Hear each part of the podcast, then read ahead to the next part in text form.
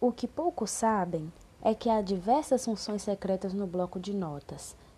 Função de número 1: inserir cabeçalho e rodapé nos seus documentos.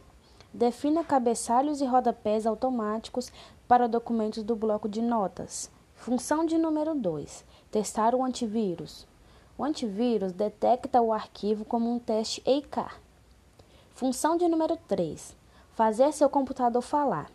O script permite que você escreva para que o computador leia.